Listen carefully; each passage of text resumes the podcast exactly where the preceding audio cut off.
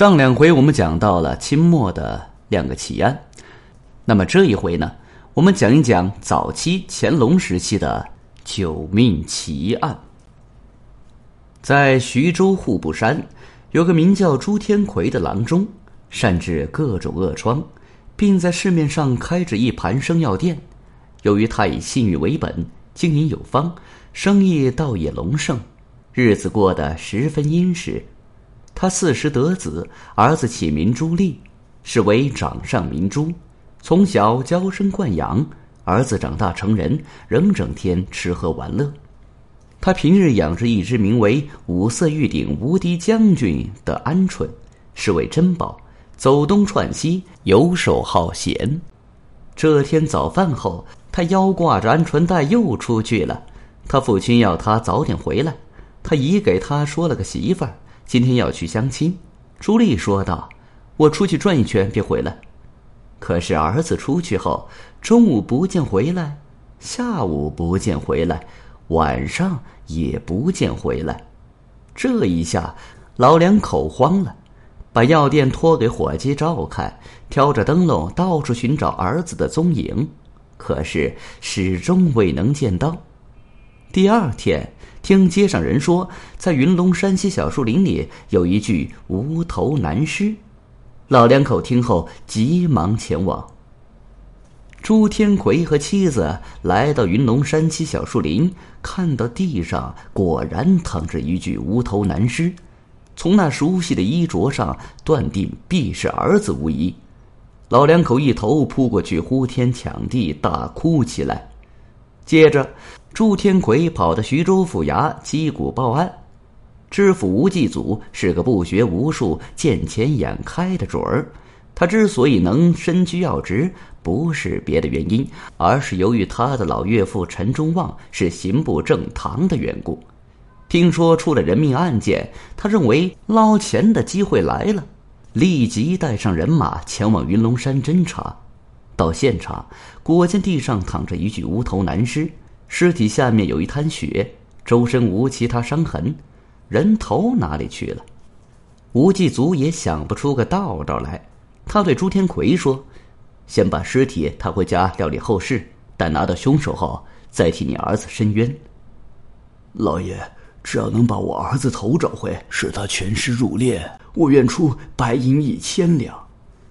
白银一千两。不是一个小数目，吴继祖听后大喜过望啊，心里打起小九九，于当天便贴出告示，告示上严明中奖，寻找人头。可是十多天过去了，没有人前来献头。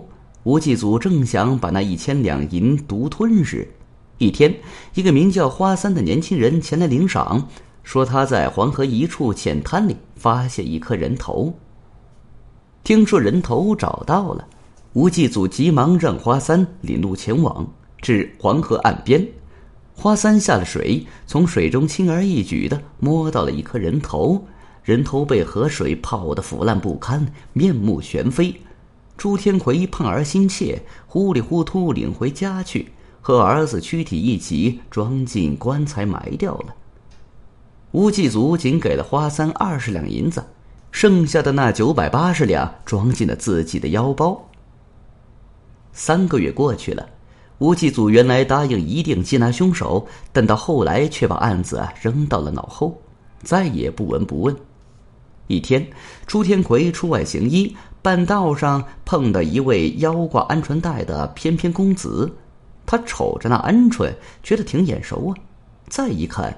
正是儿子朱棣平时玩的那只五色玉鼎无敌将军，而且连那只鸟袋都是自己家里的，金线条花正是出自孩子他妈的手，这真是冤家路窄，仇人相见分外眼红啊！朱天魁是不由分说，把年轻人扭上就走，一直拖到徐州府衙击鼓报案。吴继祖听说抓到了凶手，立即升堂，朝年轻人厉声吼道：“杀人夺鸟的贼子，还不跪下！说你是怎么杀害了朱丽的？”年轻人叫丁刚，原籍淮阴，后来父母双亡，家境贫寒，在走投无路的情况下，投奔徐州姑姑家。姑父在徐州北门街经营着一家招商客栈。一年前，丁刚认识了驻站的客人胡昌运，并且成了朋友。三个月前，胡昌运在客栈面前买的那只五色玉鼎无敌将军，后来要去山东送货，只好把鹌鹑送给了丁刚。把丁刚收监后，吴继祖对朱天魁叫苦道。朱先生是个明白人，现在这桩案子又扯到了山东，不去吧，抓不到真凶；去吧，路上劳累且不说，光住宿、吃饭开销，恐怕没有两千两银子下不来。朱天魁为儿报仇心切，说道：“大人的意思我明白，只是能为我儿子报仇伸冤，两千两银子我出了。”朱天魁当晚送去了两千两银子。吴继祖得了两千两白花花的银子，利欲熏心，明知丁刚不可能杀人，却仍然移花接木的把丁刚当做了替死鬼。他当天晚上精神抖擞，重新审讯丁刚，道：“罪犯丁刚，明明是你合谋杀害了朱莉，现在却把自己推了个一干二净，说你是怎么杀害朱莉的？”丁刚大喊冤枉，死不承认杀害朱莉。吴继祖见丁刚拒不招认，吼道：“大刑伺候！”如虎似狼的衙役们把丁刚按倒，棍棒如雨点，直打得丁刚皮开肉绽。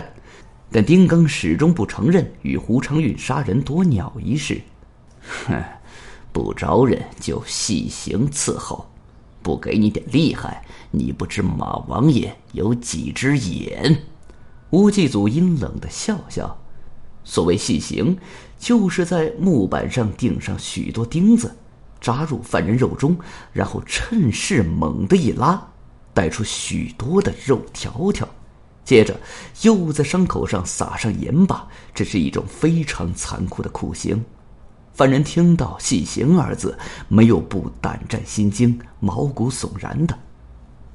细刑之下，丁刚满身血污，惨不忍睹，最后只好胡乱招认。他说，出事那天上午，是他和胡昌运在云龙山西小树林里看见朱莉的五色玉鼎无敌将军是只值钱的券儿，二人合谋杀害了朱莉，并把头扔进了黄河。吴继祖见丁刚已招认，当即让其在路祠上画押，并打入死牢，呈报刑部。不几日，刑部批下来了，接着把丁刚斩去首级。处决了丁刚，吴继祖轻而易举的得了两千九百八十两白银。朱天魁也觉得为儿子报了仇，这起案子就算过去了。可是没想到，十多天后，半路上杀出个程咬金。从山东送货归来的胡昌运跑进徐州府衙，公开要求为丁刚翻案。他说：“鹌鹑的确是买的，买鹌鹑时许多人都在场。”吴继祖大感不妙，后悔没有把胡昌运也杀掉，后患无穷。于是他吼道：“本官派人到处捉拿你。”没有捉拿到，现在你倒自己跑上门来。丁刚已经招认，正是你胡昌运为了一只鹌鹑，和他一起谋杀了朱莉，这是天大的冤枉！胡昌运大声叫道：“我在北门街招商客栈门前买鹌鹑时，许多人都亲眼看见，一只鹌鹑值几个钱，我怎么可能为他杀人害命呢？”吴继祖现在就是要斩草除根，不留后患。他立即把胡昌运打入死牢，并且趁胡昌运熟睡时，拉着胡昌运的手画了押，呈报刑部。不几天，胡昌运也被问斩了。本集已经播讲完毕，感谢您的收听，请您多多点赞评论。如果喜欢，请订阅此专辑，谢谢。